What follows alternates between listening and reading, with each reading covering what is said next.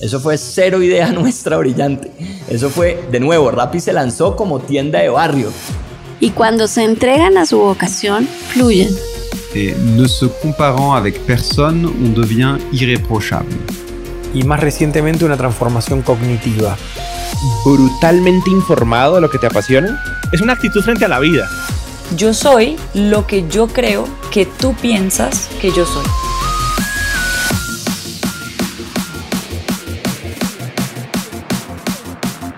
Hola, hola, hola, soy Robbie J. Fry y este es otro episodio of The Fry Show.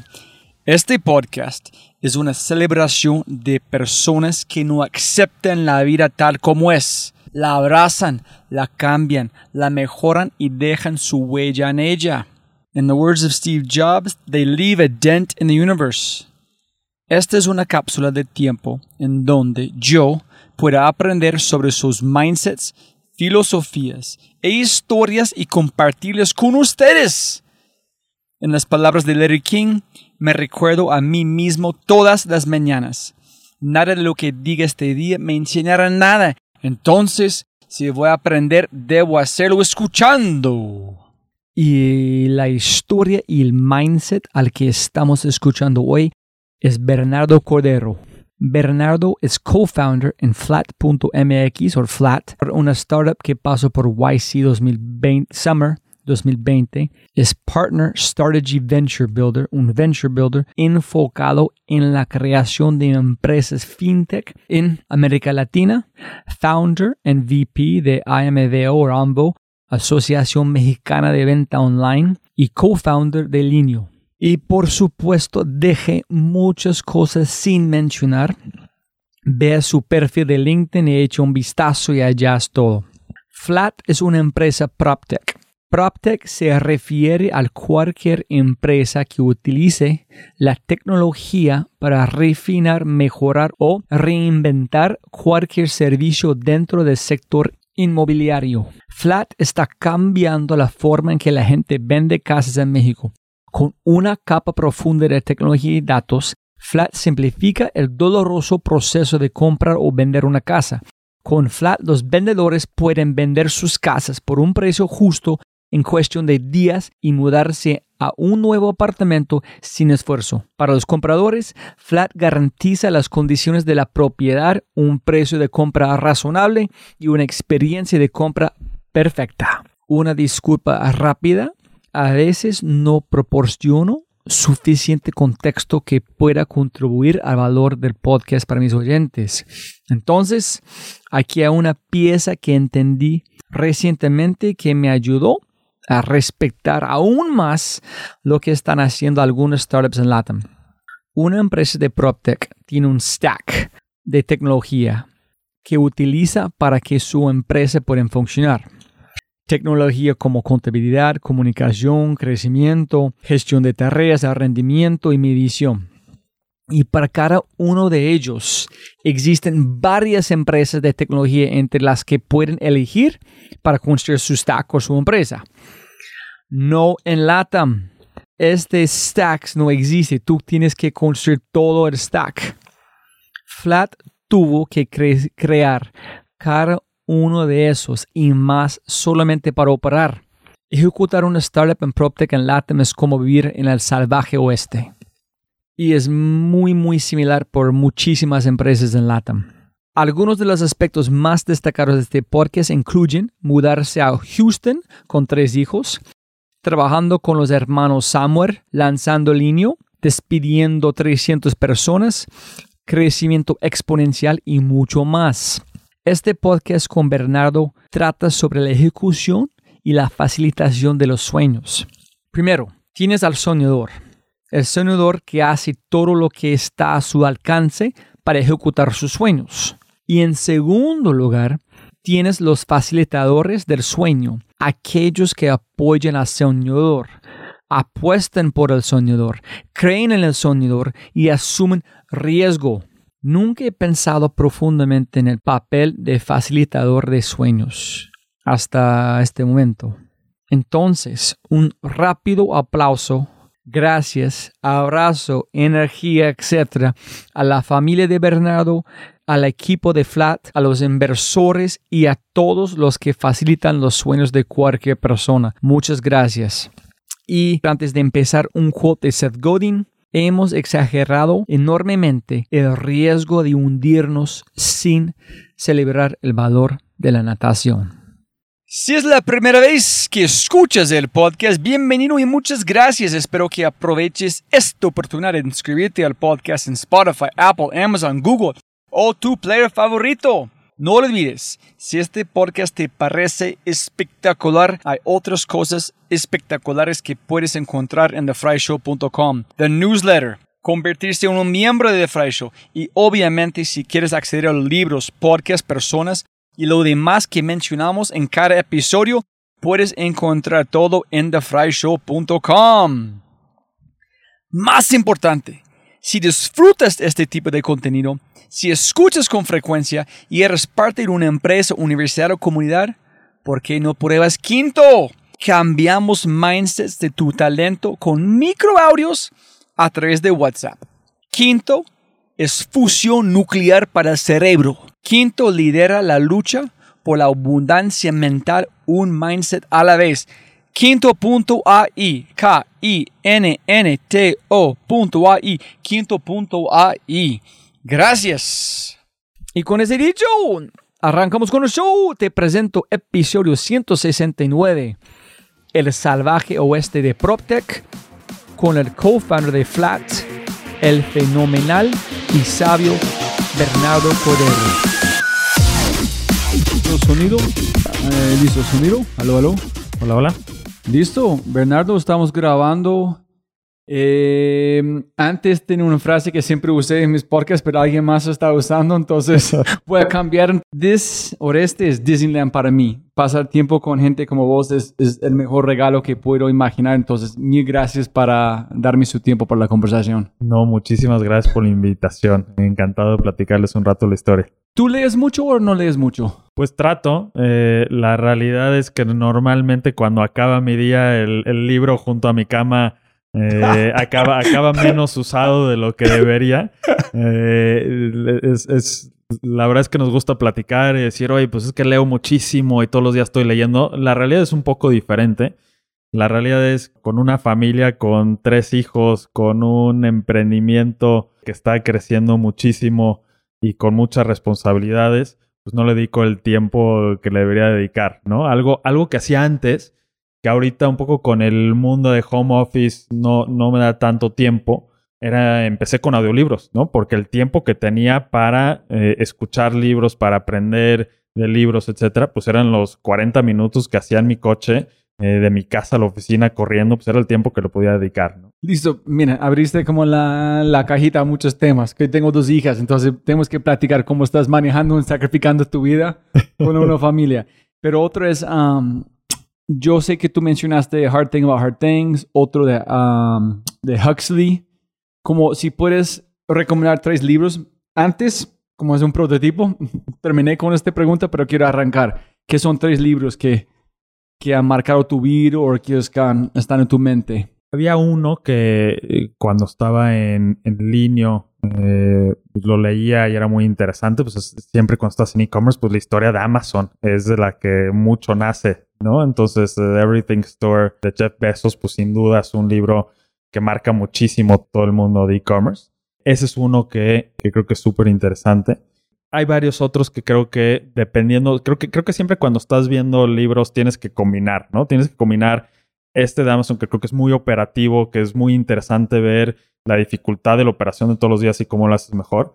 Eh, creo que también tienes que tener libros que te ayuden a soñar, ¿no? Entonces, eh, por ejemplo, la biografía de Elon Musk pues es la típica que te hace soñar, ¿no? Dices, oye, si alguien puede crear una empresa de coches, puede crear una empresa de cohetes que van al espacio, pues ¿por qué no puedo hacer más, no? Y ¿por qué no puedo hacer cosas que están muy cercanas a lo que quiero en la vida? Y después el otro que te aterriza en la Tierra, pues es este, el de The Blood, este... ¿O de Theranos? Exacto, de ¿no? Este libro es increíble, Es- ¿no? Es increíble, ¿no? Es esa combinación de decir, oye, por un lado voy a soñar del emprendedor que está haciendo todo lo, que- lo posible y también el peligro eh, también de emprender y decir, oye, pues a- arriba de todo lo demás, tengo que ser exitoso. Y creo que esa combinación es muy buena, ¿no? Uno muy operativo, uno muy de soñar y otro de, oye, pues cuidado, también tienes que saber lo que estás haciendo, saber lo que estás vendiendo y pues siempre poner las cosas importantes encima de eh, pues el resultado final o el éxito final. Yo tengo una pregunta es que cada vez que hablamos de este libro con otros emprendedores, cada uno tiene su propia opinión de este libro. Cuando yo leo este libro con la evolución, yo veo el poder de contar una historia, de una narrativa. Y con este narrativo, otro, como que fue Felipe Villamarín de Rapio, alguien como está hablando, que dijo, fue un post que alguien puso, un um, inversionista, que dijo, cada emprendedor, entonces, castígueme si estoy incorrecto, cada emprendedor están echando mentiras. En si no estás echando mentiras, no van a vender nada. No sé cómo explicó como la forma en crecer sus mentiras o creer en sus mentiras.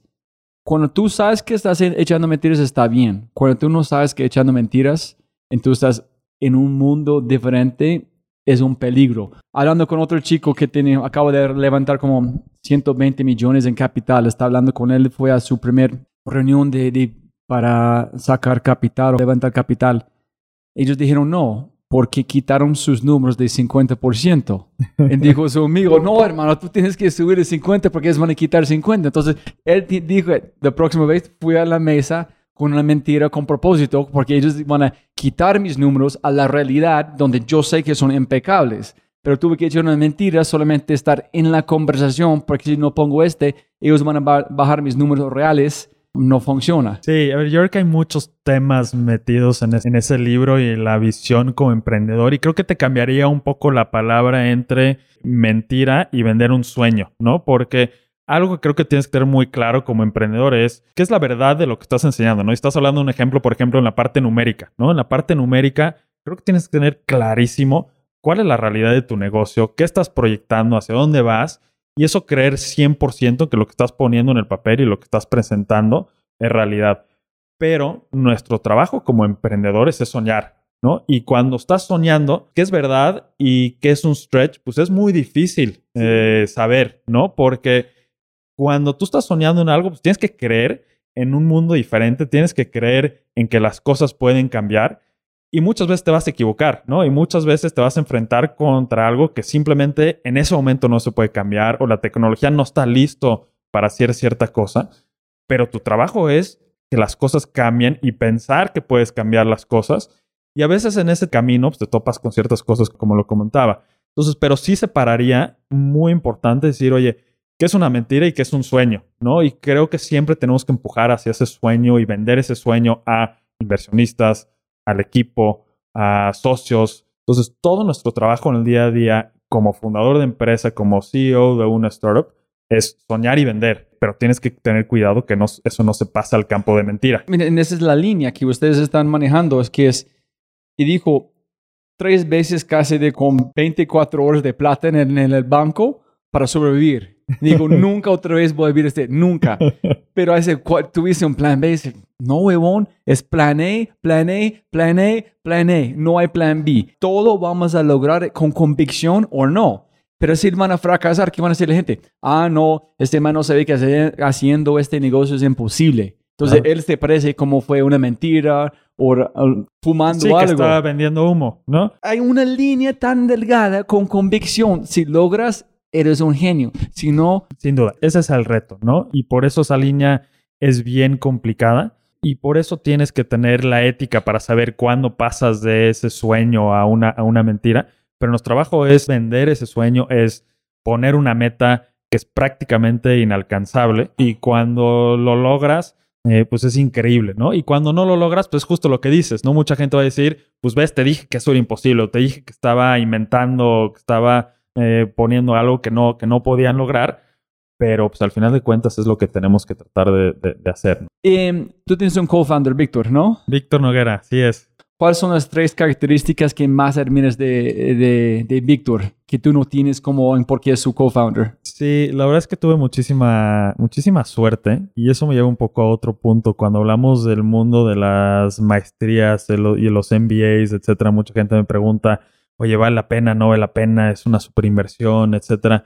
Y, yo cuando lo hice, lo primero que quería sacar era contactos, estar en el ecosistema de gente con muchísima hambre de cambiar las cosas, eh, etcétera. Y yo creo que estando en un MBA en Estados Unidos, estudiar una maestría en México o estudiar online, pues vas a acabar con un conocimiento similar en el mundo de finanzas, similar en el mundo de marketing.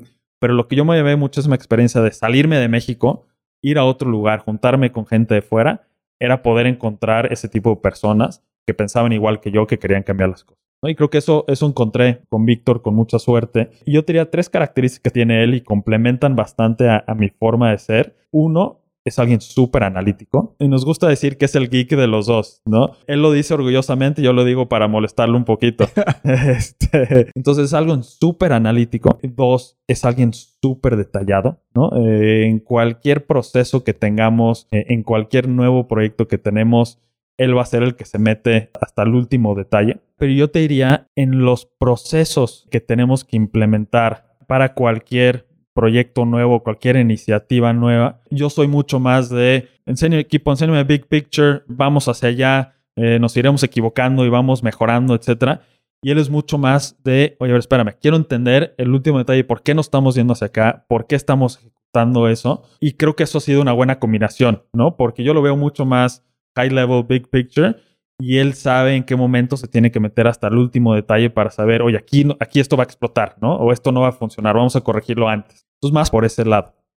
Eh, y después, creo que es alguien que le importa mucho la gente, ¿no? Y te doy un ejemplo. Él fue el que trajo a la mesa eh, la idea de decir, oye, ¿qué pasa si le damos equity a todo el equipo? ¿No? O sea, ¿por qué tenemos ciertas personas en el equipo que tienen participación en la empresa y porque tenemos a otras personas en la empresa que no tienen nada de participación y que no van a estar cuando tengamos muchísimo éxito, no van a compartir de ese éxito financiero de la empresa. Entonces, esos son el tipo de cosas que creo que él tiene esa gran combinación de alguien muy analítico, muy detallista y que al mismo tiempo está muy metido en que le importa mucho el equipo y le importa mucho la gente que está trabajando con nosotros y creo que eso nos ayuda. ¿Y conociste a él en Berkeley? Lo conocí en Berkeley. Él iba un año arriba que yo en la maestría. Por lo general las clases en Berkeley o el tamaño de los salones son chicos, entonces en Latinoamérica pues tampoco éramos muchos. Eh, y pues siempre los españoles acaban ahí con todos, con todos los latinos. Y pues nada, nos acabamos conociendo porque eran grupos chicos de, los diferentes años. Nos perdimos un poco la pista, ¿no? Él se regresó a seguir su carrera como consultor en BCG en Nueva York.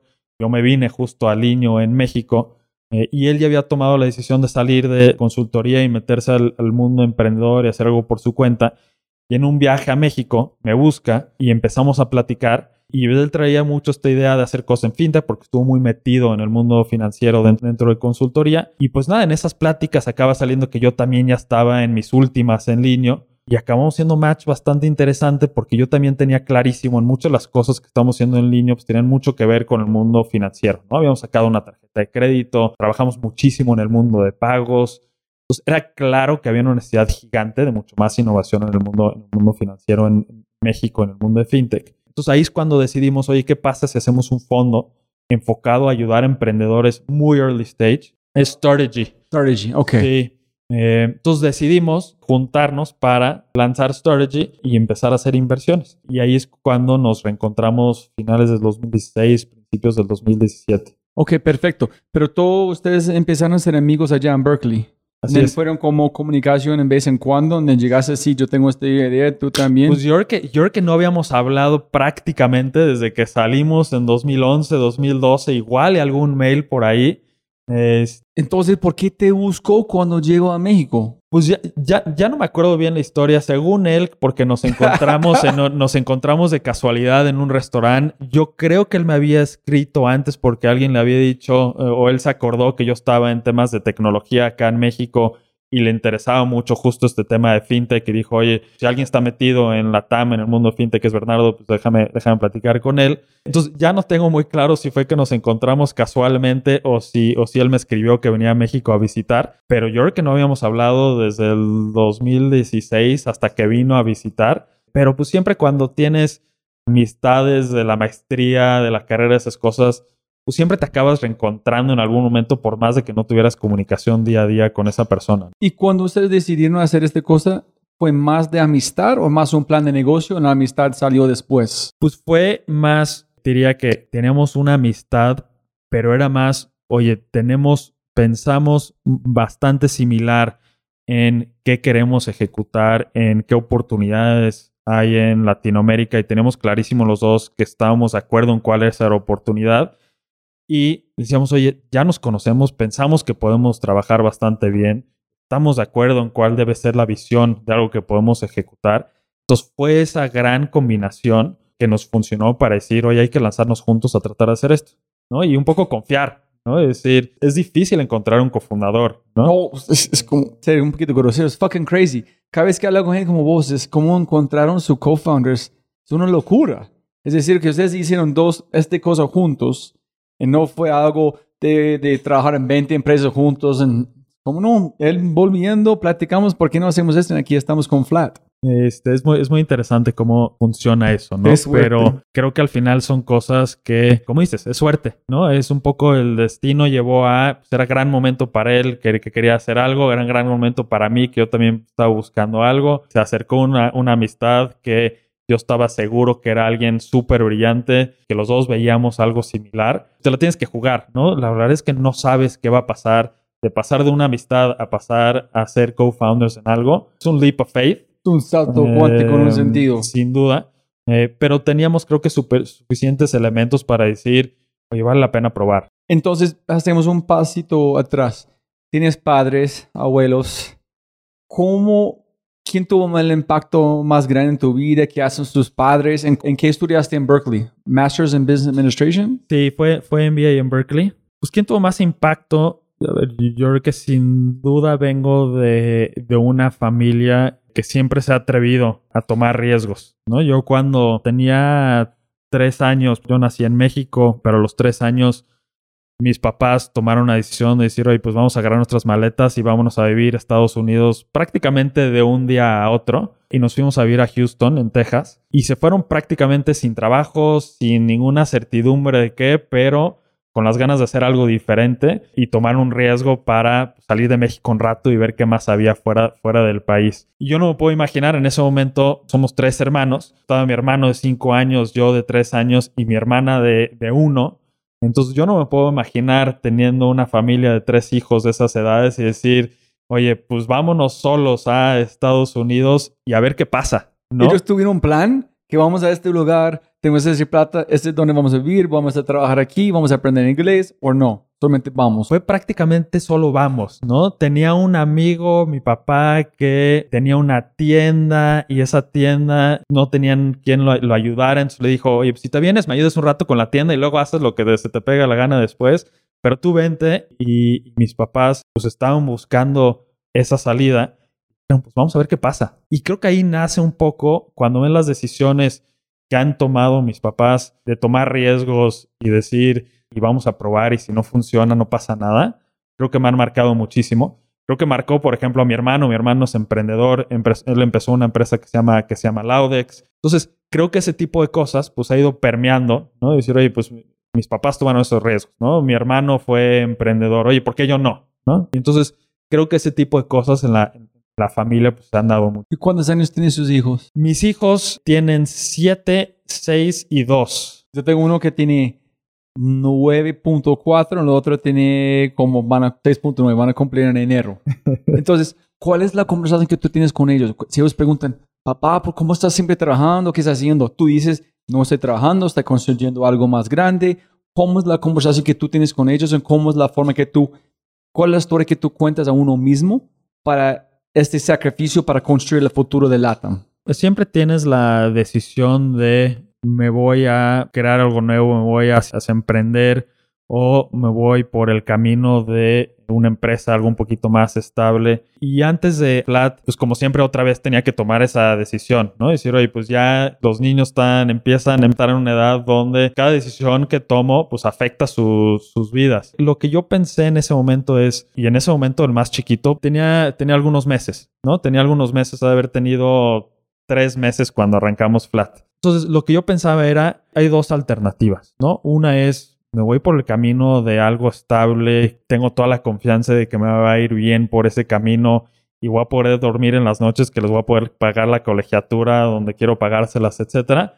O empiezo desde cero otra vez y, y empiezo a emprender. Y mi forma de verlo fue, Oye, cuando yo le cuente a, mis hijos y cuando ellos estén tomando decisiones, ¿qué les quiero platicar? No sé si voy a tener éxito o no voy a tener éxito en el emprendimiento y tengo la confianza de que sí, pero pues nunca sabes. La historia que yo les quiero contar es, oye, me arriesgué por tratar de cambiar las cosas, por tratar de hacer cosas mejores y por soñar, porque si no estamos aquí por soñar de que podemos tener los logros que queremos tener, ¿para qué? Entonces, esa fue la respuesta que a mí me llevó a decir, pues vamos a probar, ¿no? Lo peor que me puede pasar es que tengo una gran historia para mis hijos de decir, oye, intenté esto, no funcionó, intenté esta otra cosa, no funcionó, por lo menos lo traté. Y creo que eso es un gran aprendizaje para mis hijos, mucho más allá de el dinero que les puedo dar o las otras experiencias que les puedo dar. Es interesante. Yo, yo siempre trato como involucrar a mis hijas un poquito más. Dice, miren, vas a México, sí, voy a hablar con esta persona, aquí es Bernardo, aquí es Sebastián, etcétera, para mostrar que dónde me voy a sacar fotos,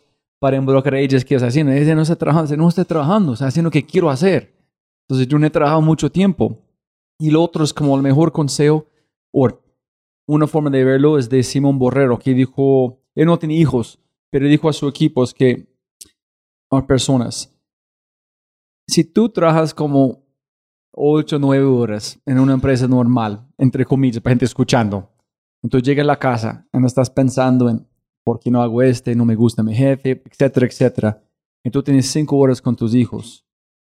O tú haces que tú amas, no tienes tanto tiempo pero la hora o dos horas que tú dedicas a tu familia vale 10 de las horas que esta otra persona tiene, porque esta persona no está con su familia, está pensando este problema, pero si tú estás gozando tu vida, tú amas que haces, cuando llega tu familia, esta hora, cuando tú estás, vale como 2, 3, 4 horas de otra persona. Porque no estás preocupando de, ¿qué hago con mi vida? No, estás construyendo un sueño. Sí, no, me encanta, ¿no? Porque al final creo que tú tienes que estar bien contigo mismo para poder darle lo que le tienes que dar a tu familia, ¿no? Y creo que parte es eso, ¿no? Si tú estás con ellos, como dices, cinco horas al día, pero no estás contento contigo mismo y lo que estás logrando y lo que estás aportando al mundo, eh, pues muy difícil que le estés dando todo, todo tú a tu familia, ¿no? Y creo que, creo que me, me encanta esa forma de verlo. Tú conociste Alexander Samuel, ¿no? Esos es como los, los hermanos, ¿no? ¿Tú conociste a él o no? El que primero conocí fue a Oliver. Ok. ¿no? ¿Cómo? ¿Dónde? Yo estaba en la maestría, yo estaba justo en Berkeley, ¿no? Y yo me había ido a Berkeley porque yo tenía claro que tenía que estar cerca de San Francisco porque lo que quería hacer en mi vida era temas de innovación y yo sabía si quería innovar tenía que ser en el mundo digital porque en los 2010 que me fui de maestría pues no había absolutamente nada del mundo digital en, en México. Pero, ¿qué, ¿por qué sabía eso? ¿Por qué no fuiste a un Wharton o a un como Columbia a Harvard? ¿Por qué el eh, West Coast, no East Coast? ¿Por qué tú sabías que es innovación? Sí, a ver, yo había hecho cosas de innovación antes de la maestría, entonces trabajé, por ejemplo, para una empresa que se llama Grupo Posadas, es una de las hoteleras más grandes de México y mi trabajo ahí era temas de innovación, ¿no? Cómo crear nuevos proyectos, nuevos negocios dentro de un cascarón una empresa bastante más establecida. Y antes de eso también algo similar. Pero al final de cuentas, cuando yo estaba en esas empresas lo que veía era, uno, si quiero innovar, quiero hacerlo mucho más por mi cuenta, ¿no? Quiero tener pues más poder de toma de decisiones y de poder crear soluciones completamente nuevas fuera de la seguridad de una empresa un poco más grande. Y dos, justo cuando había temas de innovación, decía lo que te decía antes, si quiero innovar, yo lo que estoy viendo en el mundo es donde más hace falta México es el mundo digital, ¿no? Literal, en el 2009, cuando estaba empezando a tomar la decisión de la maestría, yo era muy aficionado del mundo de e-commerce, del mundo digital, etcétera. Yo no veía nada en México. Yo decía, las cosas tienen que cambiar y podrían cambiar en México si es que gente va creando soluciones. Y para lograr eso, tienes que estar en el ecosistema, ¿no? El ecosistema es lo que te lleva al éxito. Entonces, oye, me podría ir a, Columbia, me podría ir a una de las universidades de Chicago, etcétera, pero va a ser 10 veces más difícil porque ahí no estás sumergido en el ecosistema que te lleva al éxito dentro de las industrias donde quiero estar. Yo literal lo que hice fue, me metí a las universidades, vi todos los exalumnos que habían salido, en qué trabajaban, qué es información que te dan, y pues tú te metías a las de West Coast y todas eran tech, tech, tech, tech, tech, tech, tech y te metías a las East Coast y, veías Goldman Sachs, este mundo financiero, etcétera, y no era, no era lo mío. Yo quería acabar en un mundo de tecnología y para mí era, tengo que ir a West Coast para eh, estar más cercano a eso y tener más probabilidades de acabar en eso. ¿Y por qué Berkeley no como curso de igual o similar en Stanford? Pues para, para empezar, el MBA de Stanford no me aceptó, entonces no Ok. tuve, no tuve el lujo de, no, no tuve el lujo de decidir entre una y la otra.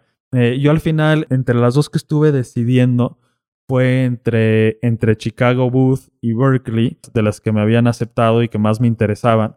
Y me pasaron dos cosas, ¿no? Primero, pues fui a visitar Chicago en febrero, que creo que fue mala, mala decisión. Este, creo que literal me puse toda la maleta que había llevado, me la puse encima para, para aguantar el frío. Y dos, pues regresaba porque había aplicado, ¿no? Yo había aplicado para hacer algo de tecnología y Chicago lo veía muy lejos del mundo donde quería acabar y por eso acabo decidiendo de Berkeley. Brutal. Entonces, ya para volver a la historia. Entonces, estás allá en el en the source en Berkeley. ¿En cómo llegaste a um, el otro hermano Samuel? Perfecto, sí. Yo estaba ya en segundo año y ya tomando decisiones de qué quería hacer y mucho lo que me dedicaba el segundo año de la maestría era, oye, ¿a qué quiero regresar a México? ¿Qué idea tengo de empresa de tecnología que quiero arrancar en México para empezar? Eso era en mi mente, ¿no? De hecho, el verano yo había trabajado en BCG en un proyecto, pero yo tenía claro que no quería eso a largo plazo, que quería crear una empresa de tecnología o estar en una empresa de tecnología. Entonces, decía, oye, tengo un año para empezar algo, para idear y para probar, porque en un año pues acabo y tengo que tomar una decisión y no puedo estar dando vueltas por la vida. Entonces tenía diferentes proyectos que estuve estudiando, que estuve revisando, que le presentaba a algunos profesores para que me dieran feedback, etcétera. Y iba por ese camino y es un camino muy difícil, ¿no? Porque dices, oye, es la primera vez que voy a hacer algo solo. El ecosistema, pues era otro mundo, ¿no? O sea, ¿quién te diera capital para empezar algo en México en ese momento? Prácticamente no existía. Entonces te vas topando contra ciertas cosas, vas viendo dificultades, pero dices, hacia allá voy. Y luego Oliver Somewhere de Rocket acaba haciendo una visita justo a la escuela para hablar con gente, ¿no? Y a presentar lo que estaban haciendo en Rocket, etcétera. Y luego hablando con él, dice, oye, pues tengo un fondo grande de capital y queremos invertir en Latinoamérica para desarrollar e-commerce. Y platicando con él, pues lo que estaba buscando él es, no tengo quien maneje el capital y nos ayude a crear estas empresas en Latinoamérica.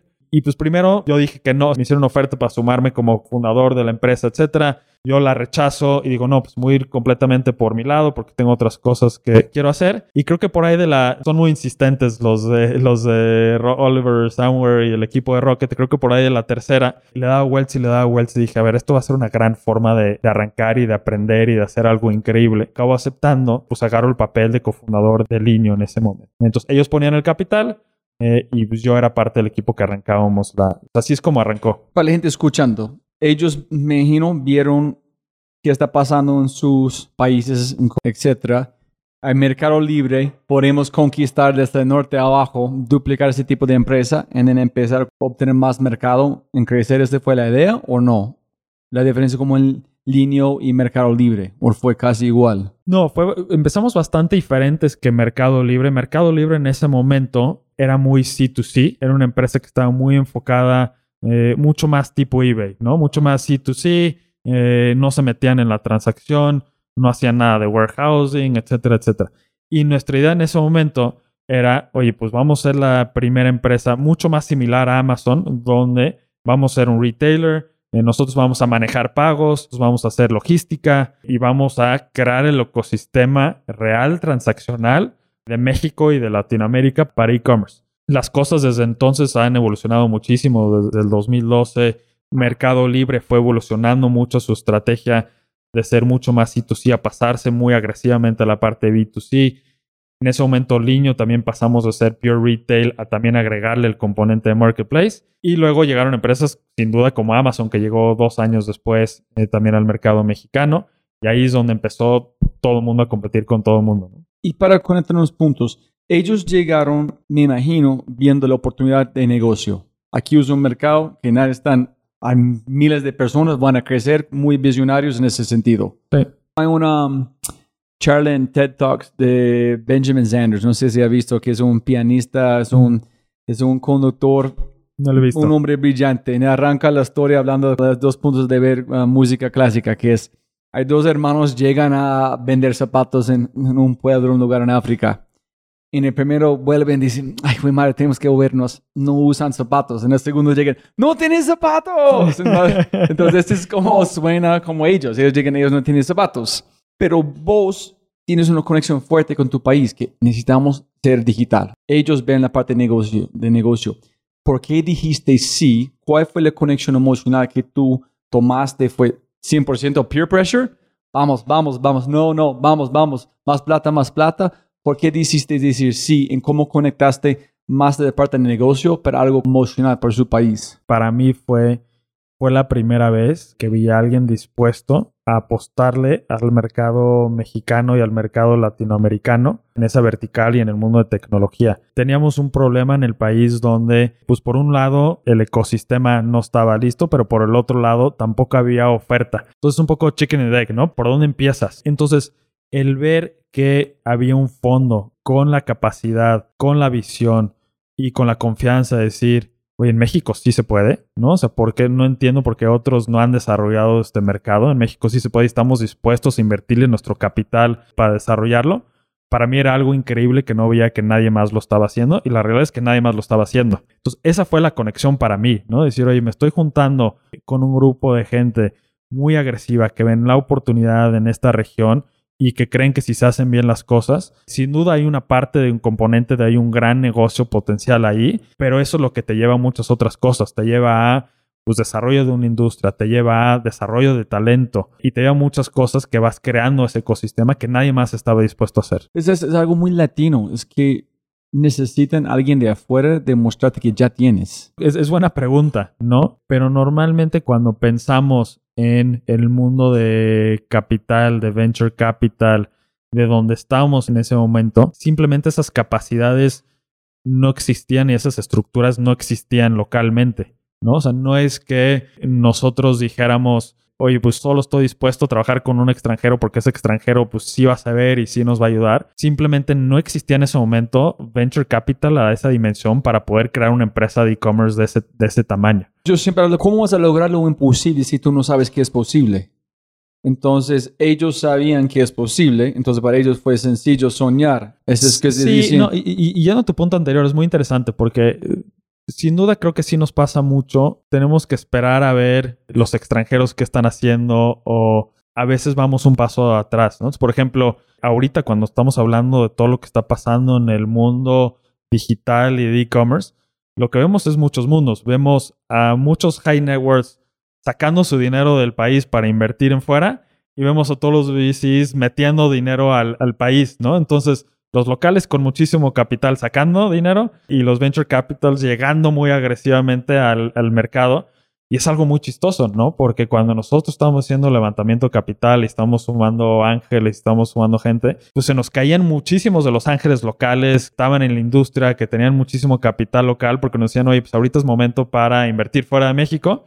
Y los que confirmaban y entraban, pues eran todos los extranjeros que decían, pues es el momento perfecto para invertir. Y cuando finalmente dijiste sí, es listo, hágale. Aquí es tu plata, armen tu equipo, haz que es necesario. mira, aquí es el plan que hicimos con esta empresa, aquí es otro plan. ¿Fue como bautismo de fuego o fue más organizado? Fue más bautismo de, de, fuego. O sea, sí, sí tenían la bondad los de Rocket que habían invertido en empresas de e-commerce por todo el mundo. Al mismo tiempo, es muy claro que cada mercado es muy diferente, ¿no? Entonces había ciertas cosas, por ejemplo, de el back office de tecnología donde nos podían ayudar a decir, oye, usen este sistema, este sistema los va a ayudar muchísimo a darles escalabilidad y ustedes desarrollen encima de un cascarón que ya está ahí eh, y empiecen con eso. Entonces ahí había mucha ayuda.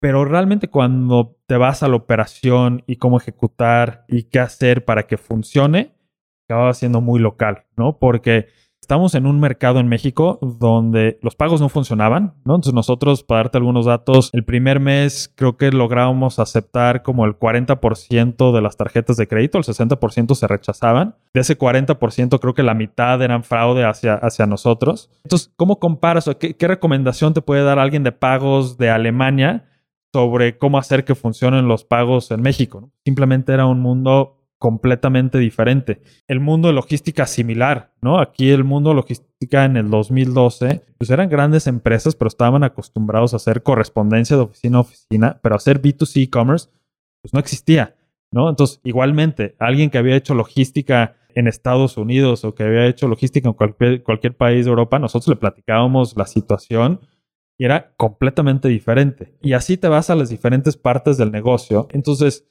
eso resumiendo en, nos podían dar recomendaciones, nos podían dar ciertas cosas de tecnología que nos podían ayudar para armar el negocio, pero cuando te ibas hacia cómo lo ejecutas en México, en Latinoamérica, te acabas construyendo algo completamente diferente a lo que existía en cualquier otro lado del mundo. Si tú hiciste esto en los Estados Unidos, hay 20 jugadores que tú puedes meter en su stack, pero en América Latina no hay el stack, no hay, entonces tú tienes que ser full stack en todo logística, tarjeta, fintech, guardar, fraude, no, hay, no tienes opción. Entonces no hay una forma de copiar otra porque no existe nada. Sí, eso es, es, muy chistoso porque en cualquiera de los negocios en los que he estado siempre escuchas, oye, pero ¿por qué no te enfocas en este mini nicho y solo haces eso?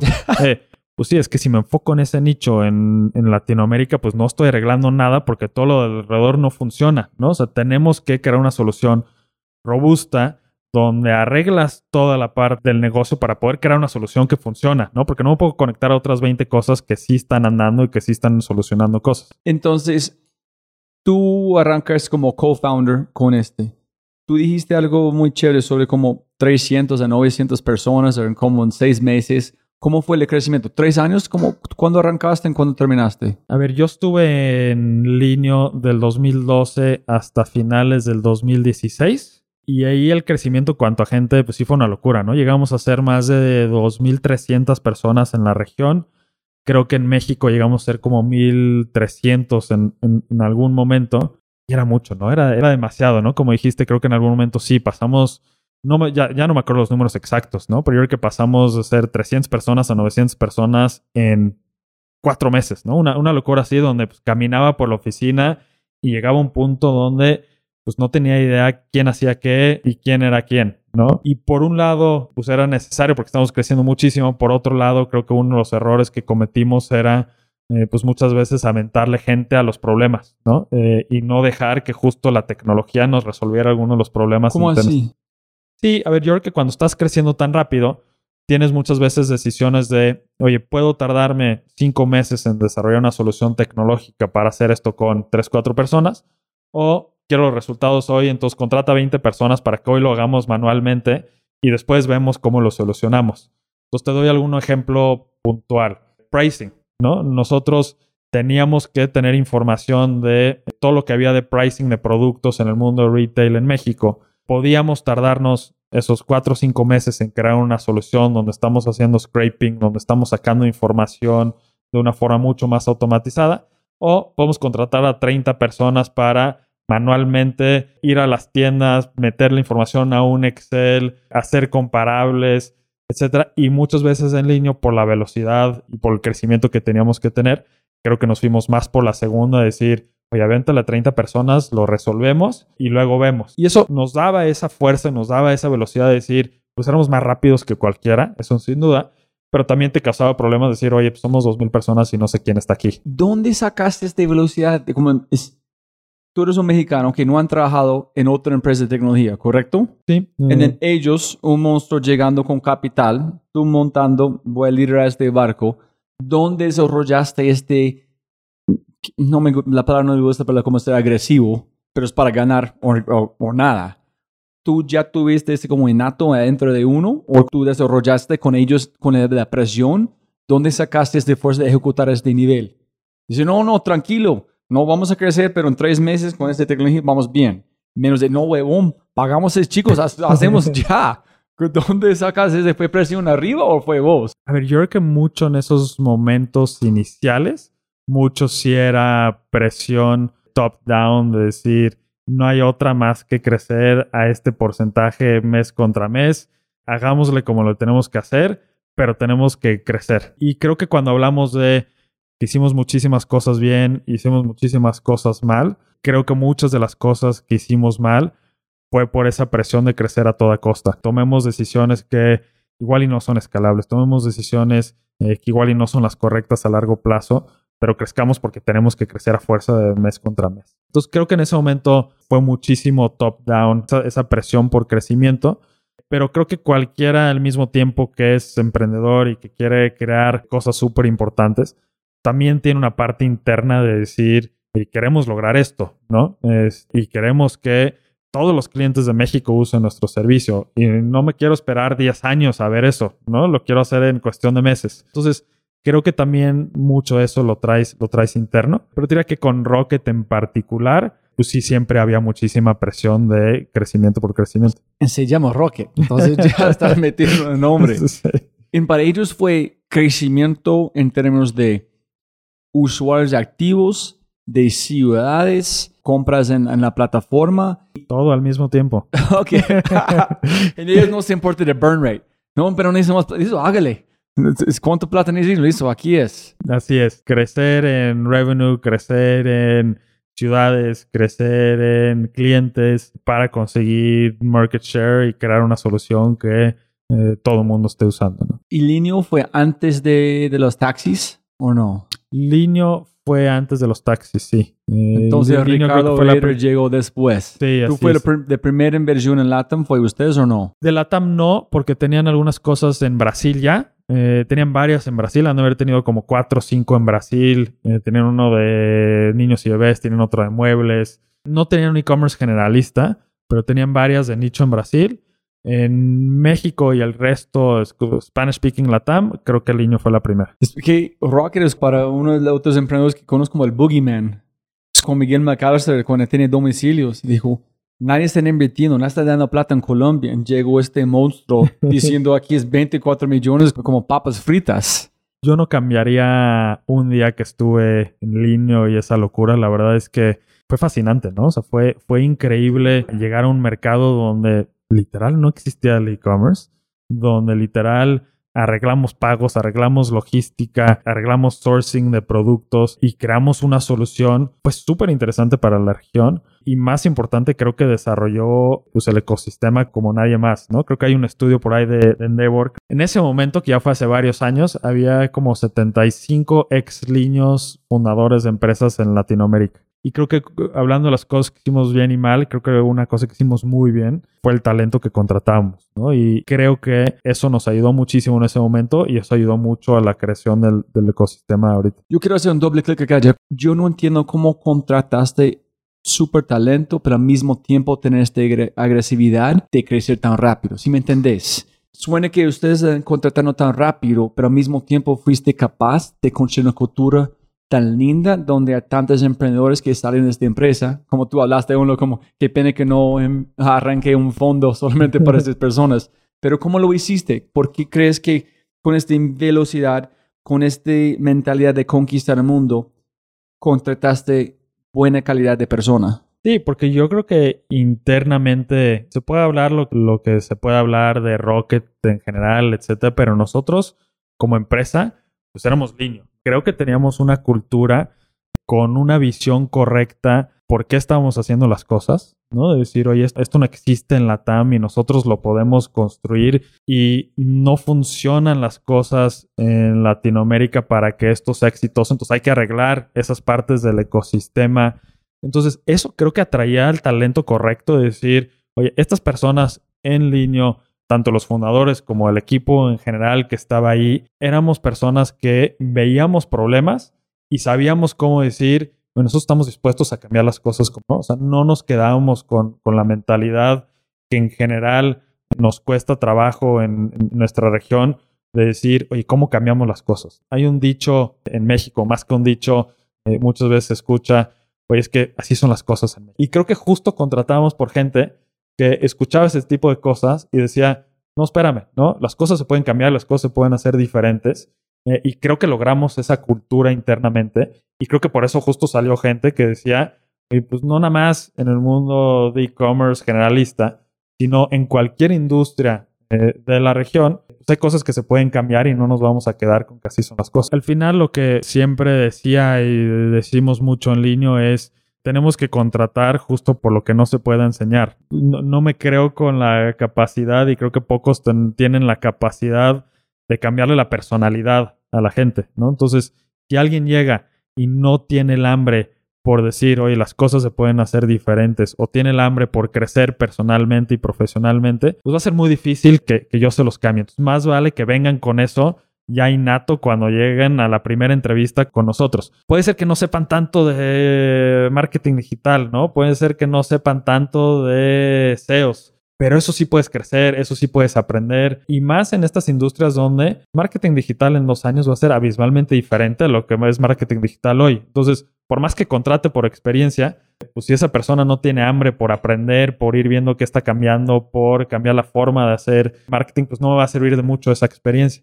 Pues mejor contrata por alguien que tiene menos experiencia, pero sí está dispuesto a aprender, entender qué está cambiando, tratar de evolucionar y tratar de encontrar cosas nuevas en el mercado, porque eso es lo que te va a hacer la diferencia a futuro. Esa es la parte donde no nos podemos equivocar. Podemos equivocar en personalidad, perdón, nos podemos equivocar en experiencia, pero si no internamente la empresa siempre va a encontrar su camino de dónde es bueno esa persona si tiene capacidad de querer cambiarlo. Ok, pero este es, es más gente que no están felices con la forma que el mundo es y quieren cambiarlo, o la gente que quieren luchar por algo, o la gente que están convencidos que el mundo es como es digital. No, o sea, no necesariamente tiene que ser alguien que diga, oye, solo creo en el mundo digital y es lo único importante, porque es más, tú ves empresas exitosas en Latinoamérica, en el mundo de tech, y muchas de esas son muy fuertes en la parte offline operativa, es una combinación del mundo digital con un mundo tradicional. Entonces no necesariamente es alguien que diga, oye, solo quiero ver temas de tecnología y solo quiero crear soluciones SaaS que nunca tocas el mundo físico, etcétera. ¿No? Yo creo que es mucho más importante la gente que dice, oye, yo individualmente quiero crecer como persona, quiero crecer profesionalmente y quiero que el lugar donde vivo, eh, la región donde vivo, que pueda avanzar y que pueda cambiar y que podamos crear soluciones mejores y podamos quitar muchos de los problemas que vivimos día a día. Ese es el tipo de personas que estamos buscando. Cuando diste cuenta que, cuando tú dices, wow, eso es, y empezaste a soñar de verdad que es posible. ¿Sí me entiendes? Ya de una sabías que este va a ser como vamos a comprar esto, pueden pagar aquí, van a hacer el Amazon de este lado, ¿O fue poco a poco en de un día a otro y wow, vamos a hacer algo increíble por este país? No, yo creo, que, yo creo que fue desde el día que tomé la decisión de decir va. Yo, acuérdate lo que platicamos al principio, ¿no? Yo tenía como, yo estaba convencido, quería hacer algo digital para México. Yo estaba convencido que el tema de e-commerce era unos temas donde yo quería estar involucrado. Lo que yo no tenía claro antes de conocer a Oliver Somewhere o Rocket era con quién y cómo lo iba a hacer, ¿no? Pero en el momento que tomo la decisión de sí hacerlo con ellos, yo estaba, yo estaba 100% convencido de eso es lo que quería hacer, que la oportunidad era gigante, que estábamos haciendo algo radicalmente diferente a lo que existía. ¿Y cuándo empezaste a practicar con Víctor sobre Flat?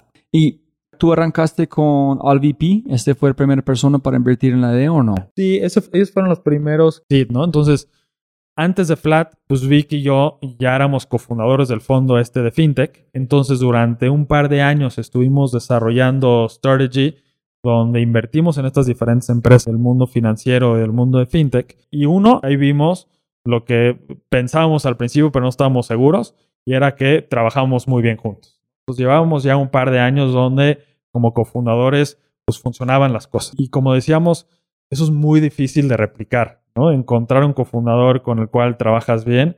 Es muy difícil decir, oye, pues aquí ya funciona, pues déjame probar con alguien más y en automático también va a funcionar, ¿no? Como que ya habíamos encontrado un camino donde estamos convencidos que trabajamos muy bien de la mano.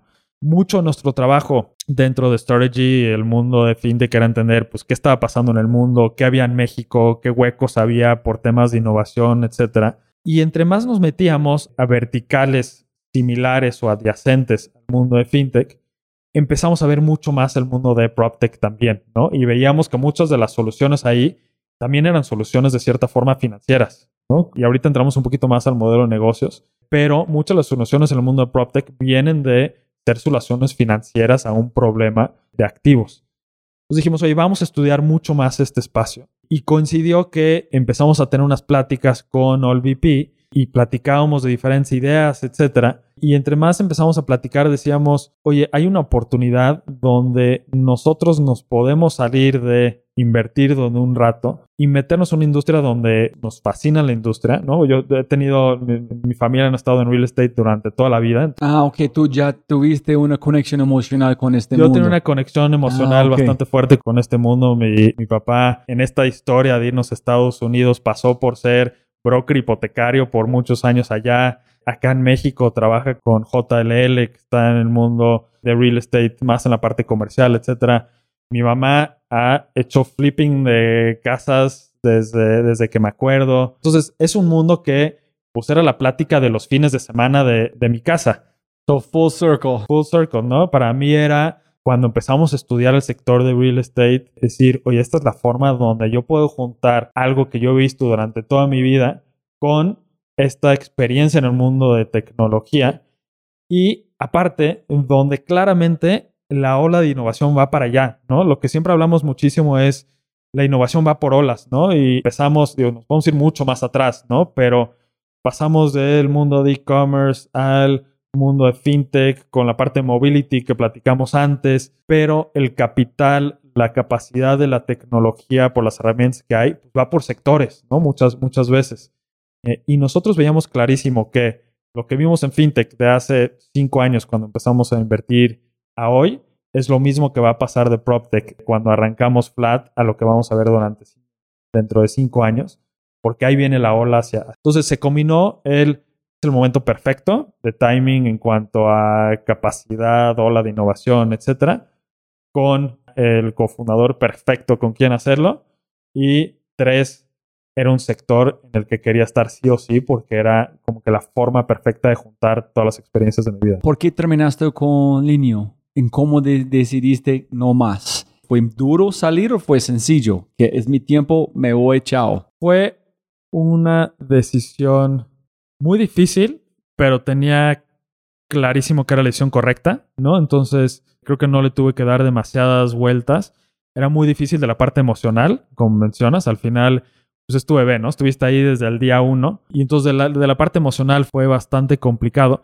Yo tomo la decisión porque por ahí de mediados del 2016 hubo otra ronda de, de, inversión y en ese momento cuando estábamos definiendo la estrategia futuro, yo veía la estrategia futuro bastante diferente a algunos de los, de los inversionistas. Y cuando para mí era bastante claro que, que mi forma de ver las cosas era muy diferente a los inversionistas, pues yo tenía que tomar una decisión de salir, ¿no? Porque no había, yo no iba a estar contento ahí ejecutando una visión que no era la mía.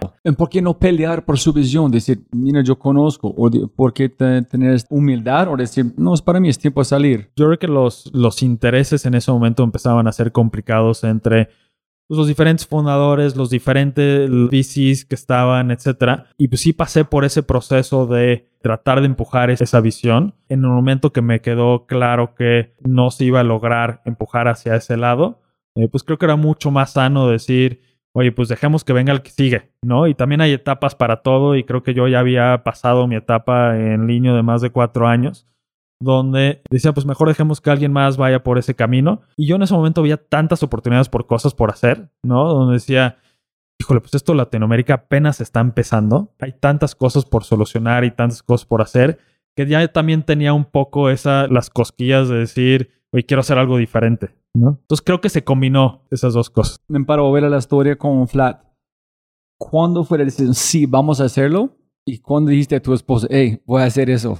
¿Qué, qué, qué opinas con eso? Y para la gente escuchando, el mundo que, que Bernardo y Víctor está metido, hay tantas cosas diferentes en pro, problemas de fotos, de construcción, de notaría, etcétera, etcétera. Entonces, un MVP no es un MVP. Entonces, también yo puedo imaginar, ok, vamos a comprar dos, mira cómo rápido podemos vender, pero tú decidiste, no, vamos a sacar capital, construir algo en hacerlo full, no es algo miti miti, ¿correcto? Sí. Entonces, no. ¿fue un plan de negocio que tú presentaste o fue más un MVP pero a un nivel más grande? ¿Cómo lo ves? Entonces veníamos platicando justo con la gente de OLVP de las diferentes ideas que había dentro del sector y me acuerdo un día les, les mandamos un mensaje decir, oye, vamos a full con esto, eh, ya tomamos la decisión que, que, la vamos a agarrar nosotros y vamos a emprender, hay que trabajar juntos en esto, les vamos a preparar una visión y un plan de negocios y se las vamos a, y se las vamos a presentar. Y cuando dices nosotros, yo y Víctor, es yo, Víctor y nuestras familias. es buena pregunta porque también ya no, ya no me acuerdo en qué momento le platiqué a mi, a mi esposa, pero ella, ella se llevará todos los premios en algún momento, ¿no? Porque no sé cómo, no sé cómo aguanta. Te digo, tiró que tenía tres meses mi, mi tercer hijo eh, cuando tomamos la, la decisión. Y yo creo que ella ya nada más llegaba al punto donde se reía y sabía que eh, no había de otra, ¿no? Porque sabía que si me trataba de convencer, pues iba a acabar peor las cosas porque yo no iba a estar contento. Y ella también es súper entrona, ¿no? Entonces, eh, creo que tuve mucha, mucha suerte de ese lado, de estar con alguien que eh, pues me apoya en estas, en estas locuras. Entonces siguen los pasos de sus padres. Entonces, uno día vamos a los Estados Unidos y dice, vamos a arrancar un startup de este, de este, con un montón de capital, ¿listo? Sí, pero no, no me acuerdo si alguna vez tuvimos la plática de, oye, pues es nuestro tercer hijo, tiene tres meses, ¿estás seguro? Yo creo que obviamos esa plática y dijimos, pues ya, dale, a ver qué, a ver qué pasa. Eh, las otras locuras habían salido más o menos bien, entonces... este... So lleva good track record con, la, con las esposa de cómo funcionan las, las Sí, cosas. sí, sí. Eh, no, y, y a ver, y creo que mucho de eso también es, y parte importante de, de emprender y tener éxito, es vivir una vida pues bastante terrenal, ¿no? Porque si acabas metido en una vida, de decir, cómo estoy en una vida mucho más lujosa, de mucho más gastos, de ese tipo de cosas, pues no te permite el lujo de tomar estas decisiones, de decir, oye, pues tengo algo de ahorros y pues a ver cómo sobrevivimos los próximos seis, ocho meses.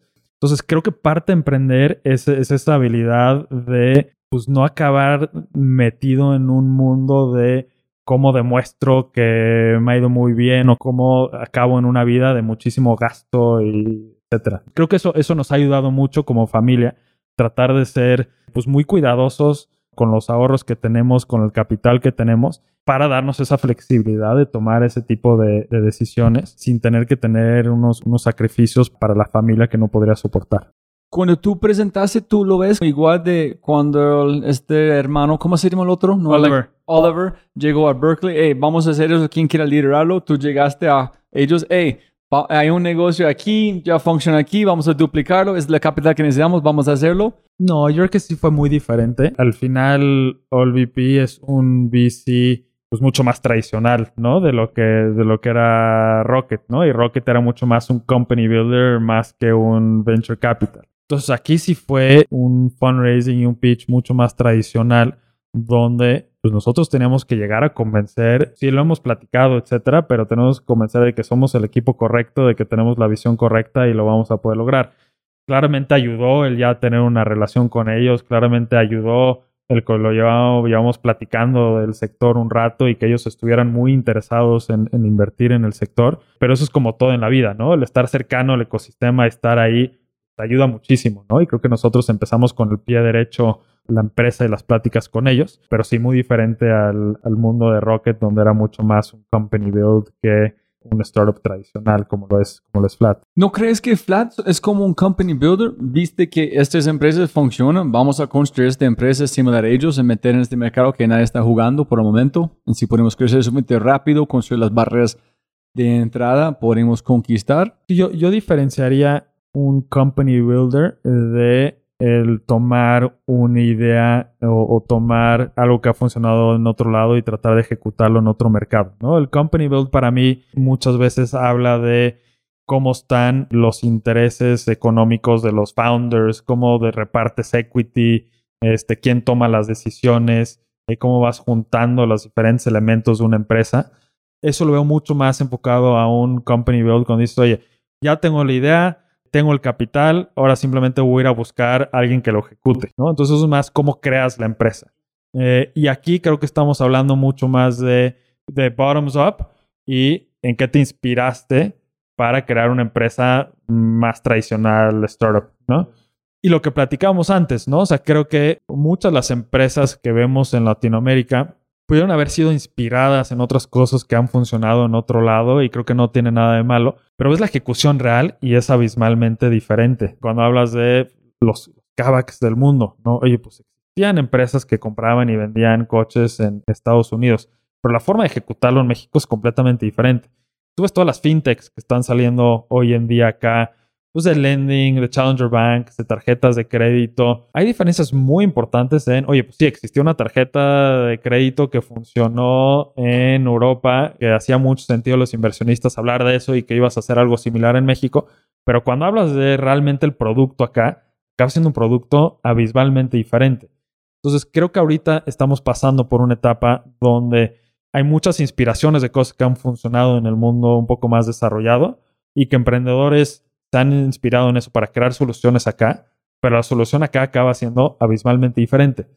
Y eso va mucho lo que platicabas antes. Cuando hablamos, por ejemplo, de Flat, que nosotros compramos, remodelamos y revendemos propiedades, pues no solo hacemos eso, ¿no? Somos una empresa de data que tuvimos que crear información desde cero porque no existe un MLS acá. Somos un marketplace de contratistas porque no existe inspección de terceros en este país. Entonces nosotros tuvimos que crear todos esos procesos de inspección, de renovación. Pues acabas creando una entidad muy, muy diferente a esa inspiración inicial que tienes. Entonces, ¿qué presentaste? ¿Cuál fue en su pitch inicial? ¿Qué dijiste? Aquí es donde arrancamos, aquí es la plata que necesitamos, aquí vamos a construir este full stack, aquí es en el tiempo, y aquí es cuando vamos a crecer.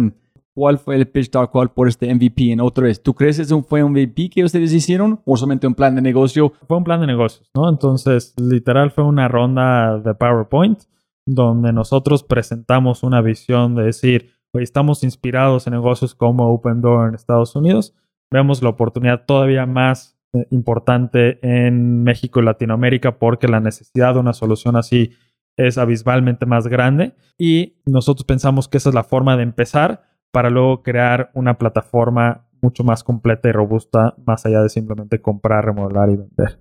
Eh, entonces presentamos eso y mucho el pitch era, oye, nosotros somos el equipo correcto, y nosotros tenemos la capacidad de juntar al talento correcto a sumarse al proyecto y nosotros tenemos la visión correcta de cómo ejecutarlo.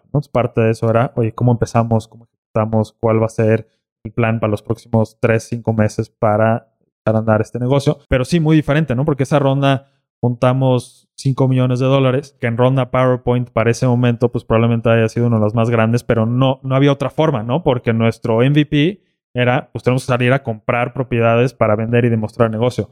No hay un MVP que sea, oye, vamos a testear sin comprar, pues simplemente era, no funcionaba. ¿Dónde decidiste arrancar y por qué decidiste este nivel de departamento porque es menos arreglos? Si estamos hablando de un banco, estamos capturando esta cantidad, podemos prestar esta cantidad. Ustedes están capturando, pero algo de átomos, no de bits de podemos capturar esta cantidad, las demandas están aquí para saber cuánto debes capturar, en qué velocidad tienes que vender, cómo empezaste a definirte cómo arrancar con su primero. Sí, mucho fue capturar los datos que sí había en el mercado para entender dónde había más rotación de inventario, ¿no? Entonces, en qué segmentos de mercado, en qué ubicaciones dentro de la ciudad o dentro del país. Entonces, lo que acabamos haciendo es y nosotros la forma de empezar este negocio es empezar súper densos, súper puntuales. Entonces cogimos literal una colonia. ¿Qué es una colonia aquí para la gente escuchando? ¿Es, un barrio o no? Sí, es, es, un neighborhood, ¿no? Es...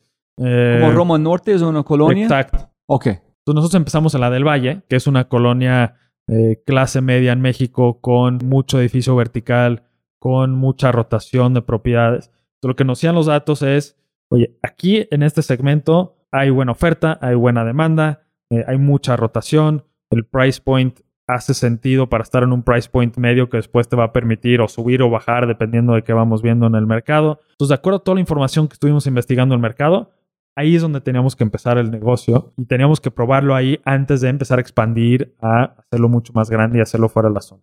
agarramos nuestro playground de una colonia para probar ver que funcionaba el modelo y después crecerlo después de eso. ¿Tuviste la tecnología antes de comprar o empezaste a comprar en vender sin la tecnología? Sin la tecnología, ¿no? Fue mucho a la par y es este mundo de combinar el mundo de la tecnología con una operación bastante offline.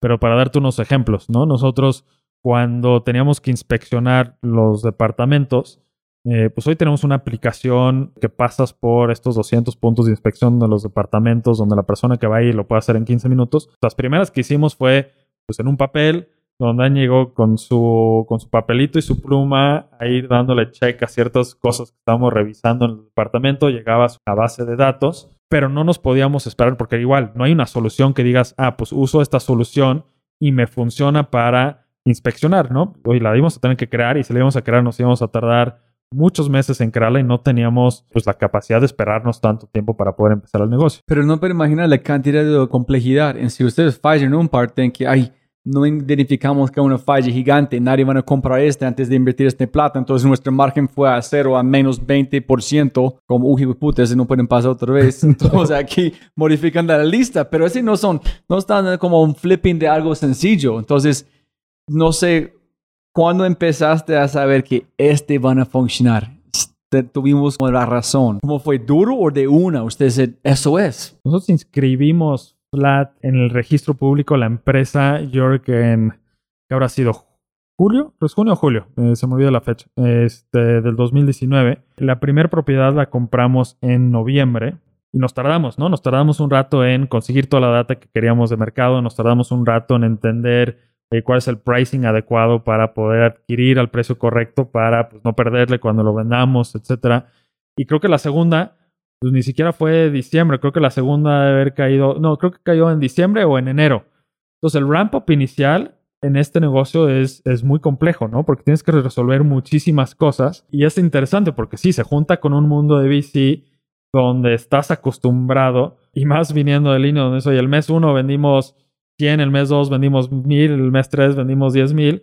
Pues aquí es, oye, pues una, dos, cuatro, este, y son montos altos y cuando hablas de los montos, pues empiezan a sonar y empiezan a ser montos súper interesantes, pero cuando hablas de las unidades, pues es abismalmente diferente a muchos negocios de los que estamos acostumbrados en el mundo de, de tecnología. Y eso es un reto internamente de decir, oye, paciencia, ¿no? Ahí vamos. Es un mundo hacia inversionistas, etcétera, que también tienes que saber manejar y explicar y decir, oye, esto lo tenemos que hacer bien y tenemos que eh, tomar nuestro tiempo para crear todo lo que tenemos que crear detrás para que esto funcione. Si yo entiendo, ustedes están winging it en un sentido. Que dijimos, tenemos una idea, yo tengo experiencia con mi familia, damos la plata, entonces, ok, listo, ¿dónde vamos? Vamos a comprar aquí, ¿cómo rápido? No fue, no, aquí es el margen, aquí son los cuatro primeros, vamos a comprar. Tenemos ya gente que van a...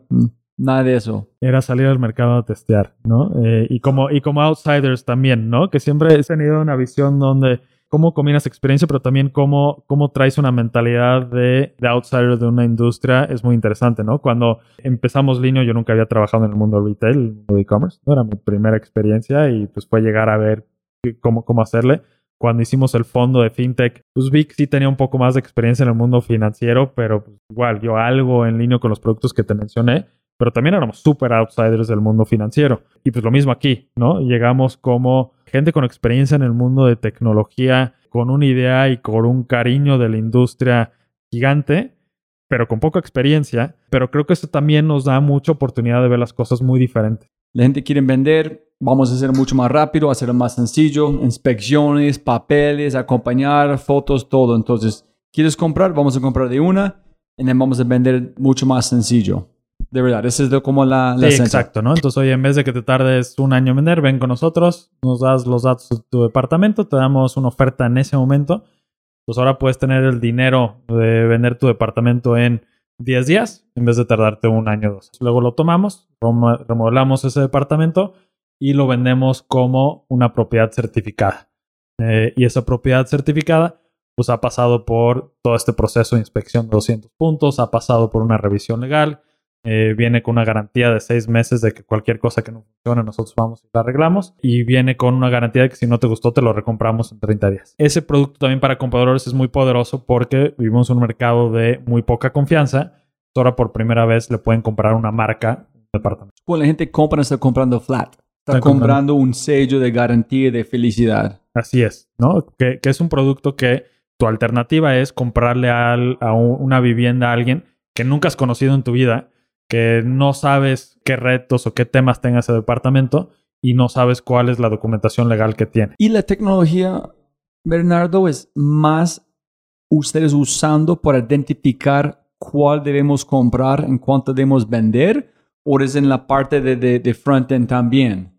Yo veo la parte que en el front-end mirando eso, que me se parece mucho como Airbnb. Aquí es el barrio, yo entiendo esta parte, porque uno está arrancando.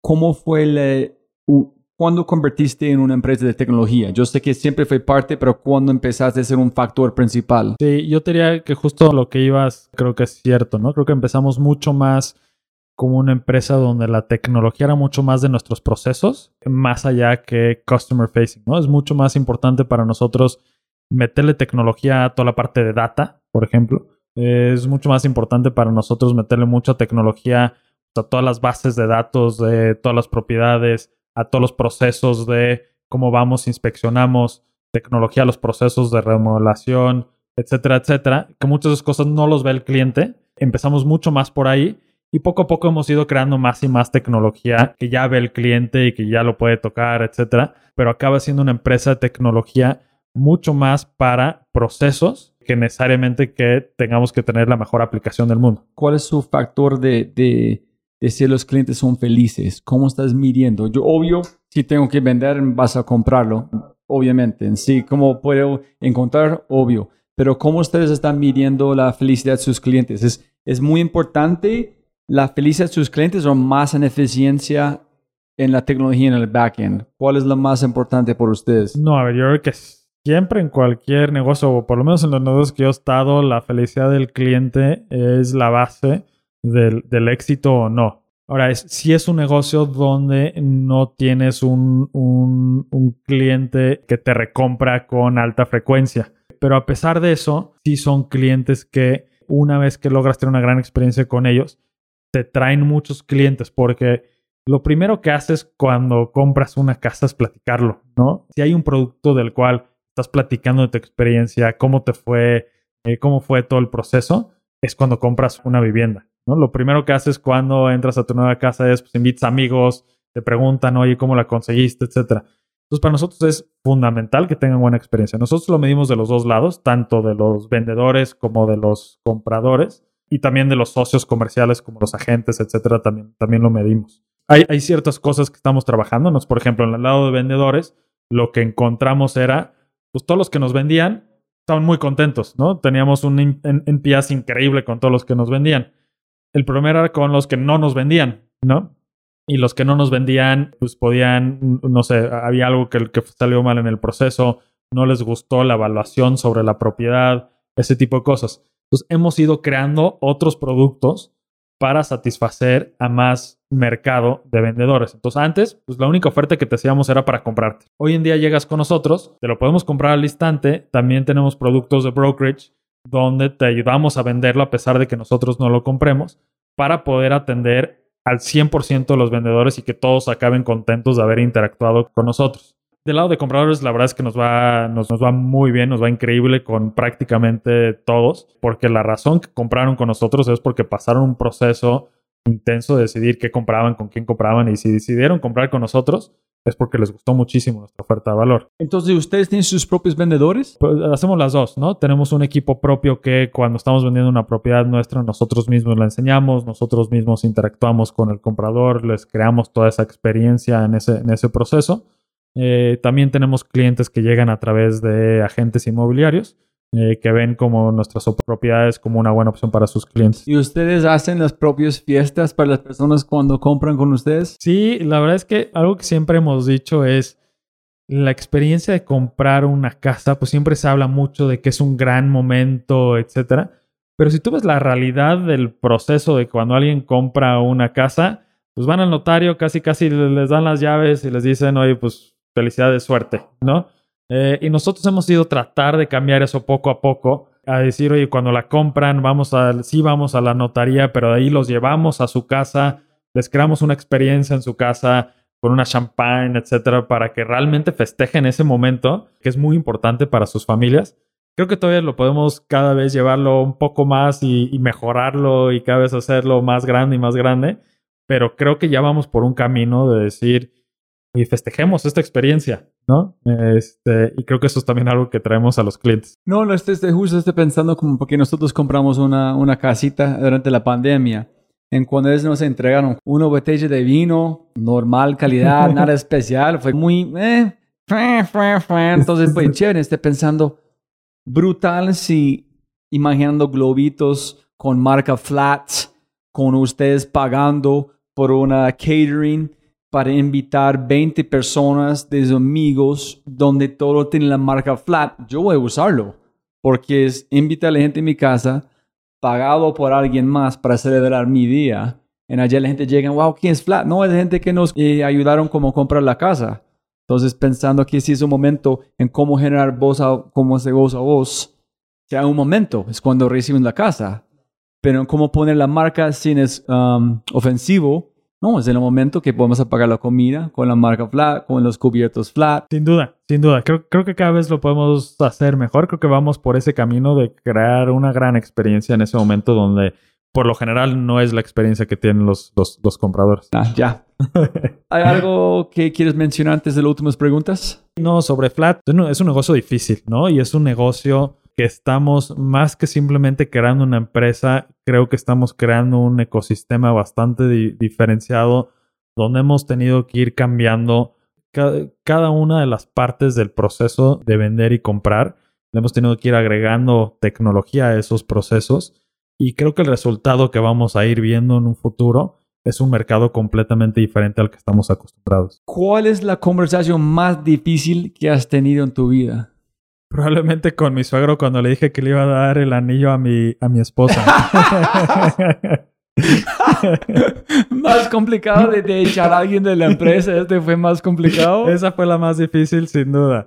Este, eh, es- es- esa, fue, esa fue muy divertida. Eh, pero no, a ver, en, en tema- en temas de negocios, pues creo que hay muchísimas. Eh, yo, yo, creo que, por ejemplo, hablamos, hablamos del niño, ¿no? En algún momento creo que llegamos a ser esas 2.300 personas, pero no platicamos la parte, la parte negativa, ¿no? Y justo hablaste de echar a una persona y eso me recuerda, hubo un día donde tuvimos que despedir a como 300 personas en un día.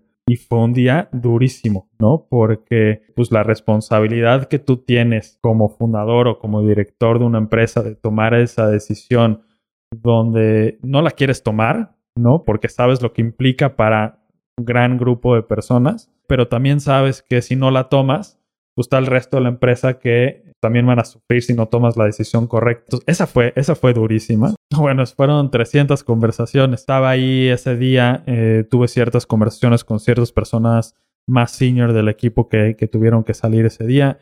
El equipo de, de HR apoyaron con muchas y fue estar ahí para el equipo que tanto se estaba yendo, como también para el equipo que se quedaba, ¿no? Porque muchos de los retos, pues, la parte casi, casi fácil es tener esa conversación ese día y decir, pues ya se acabó, ¿no? Pero la realidad es que no. La realidad es, se quedaron mucha gente, que se fueron sus amigos, que se fueron sus compañeros de muchísimos meses, que empiezan a dudar de la estrategia de la empresa. Y esas son semanas y meses de conversaciones para volver a alinear a la empresa eh, y volver a arrancar. Esa fue una etapa durísima durante, durante un rato. eh, creo que se logró bastante bien. ¿Tú leíste Hard, Thing Hard Things antes? Yo supongo que lo leí antes. Remotivar a la gente que no están preocupada de perder su trabajo también. Eh, ¿Qué es lo que te digo? Que esta es la parte mucho más difícil, ¿no? Por más que Ah, emocionalmente shit. en ese, en ese momento, eh, pues cuesta la conversación uno a uno, decir, oye, chincara, tenemos que, te tenemos que despedir por esta situación, etcétera. Pero esa, el- la dificultad de remotivar al equipo post una situación ahí, así, es mucho más difícil. ¿Qué dijiste? Tranqui, los 300 es suficiente. ustedes bien. Vamos bien con ustedes. Sí, a ver, yo creo que lo que... bullshit. Yo voy a decir bullshit.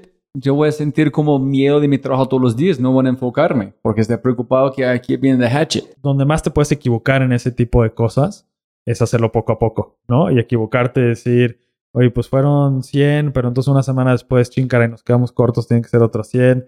Fue un día, se tomó, se tomó la decisión, era hasta aquí vamos a llegar y puedes salir con el mensaje al día siguiente de, pasó, esto fue la decisión que se tuvo que tomar y de aquí para adelante no va a haber cambios en el equipo es, futuro, ¿no? Entonces eso, el poder tomar con algo tan decisivo hizo la conversación mucho más fácil, pero pues nunca, nu- nunca sencillo. Y el momento, tu momento de mierda más oscuro, en todo, pues no, no tiene que ser nada hacer con el negocio, solamente un, tu momento más complicado, o uno. Platicamos del, del MBA hace rato. Yo tuve que aplicar dos años porque el primer año apliqué creo que a tres o cuatro escuelas y ninguna me aceptó. Y me acuerdo perfecto recibiendo la, la cuarta, que era la última. Y pues yo venía siempre con una mentalidad de, oye, yo simplemente tengo que poner un esfuerzo, igual lograr lo que quiera lograr.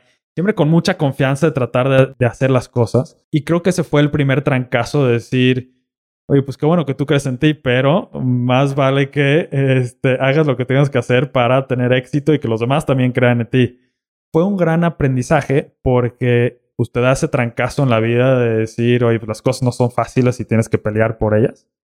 Dos, cuando el siguiente año dije, da igual, lo voy a volver a hacer y ahora sí lo voy a lograr, también fue un gran aprendizaje de decir, oye, pues cuando las cosas no salgan, pues tienes que volver a darle y hasta que acabes donde quieres acabar, creo que me enseñó muchísimo en la Entonces vida. fue un año entre aplicando. Pues fue otro año que, que, que, que, me tuve que esperar porque pues yo con mi confianza dije, pues me aceptaron a estas y puedo aplicar en, no me acuerdo si en la segunda o en la última ronda, entonces no me daba tiempo de volver a aplicar. Entonces me tuve que esperar un año completo y pues empezar desde cero y decir, "Oye, si esto es algo que quiero, estoy seguro que es algo que quiero, haz lo que tengas que hacer para lograrlo.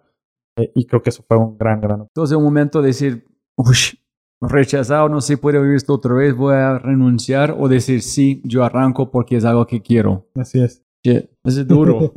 Como pensar que yo soy grande y alguien me dice, no, no eres. en decir, no, sí. Yo creo que no, yo creo que no me conoces bien, sí. sí, pero una cosa es decir, otra es de aplicar, aplicar a fin de decir, yo te dije. sí. Ay, shit. Listo.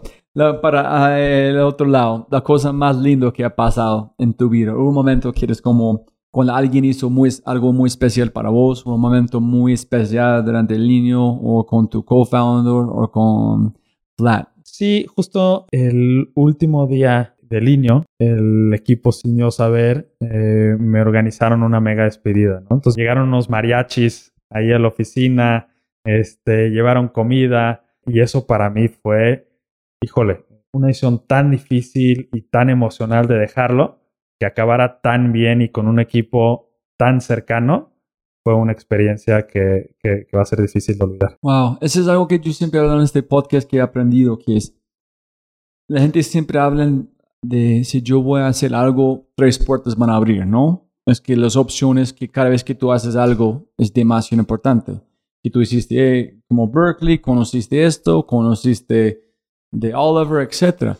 Pero la forma que tú cierres la puerta es más importante en la forma que tú abres la puerta. La gente nunca abre, es que, ay, que es una oportunidad pero ¿cómo vas a cerrar que tú hiciste antes? No, este es lo más complicado. Entonces, muy lindo. Sí, muy chistoso porque justo lo he platicado con el equipo últimamente y hemos, justo lo que dices, ¿no? No sabes cómo da vueltas la vida y muchas veces muchas cosas que te marcan a ti, tanto internamente en tus decisiones como externamente cómo te ve la gente alrededor, es cuando te vas, cuando cierras las puertas, cuando haces un cambio. Eh, muy poca gente habla de eso. Si pudieras enviar un mensaje a toda América Latina, un mensaje de voz por WhatsApp, ¿qué mensaje enviarías? que no hay momento como hoy para emprender, no hay momento como hoy para ese sueño que tienen eh, hacerlo realidad, ¿no? Estamos viviendo una época privilegiada, eh, que, que no siempre va a ser así, no vamos a vivir eh, ups and downs en la, en- en- la región, pero cuando estás en un momento como hoy hay que tomar ventaja y hay que hacer todo lo posible para aprovechar. Eh, entonces, anímense, eh, tomen ese primer paso y, y emprendan.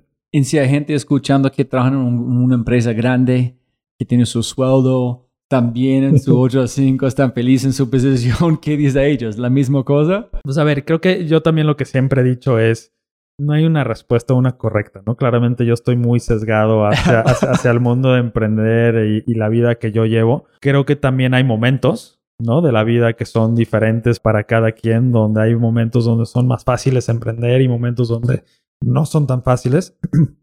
Entonces yo lo que diría es, hagan lo que les hace felices. Igual y para ellos la felicidad no es emprender y arrancar algo nuevo, pero si sí es lo que tienen en la cabeza, háganlo, ¿no?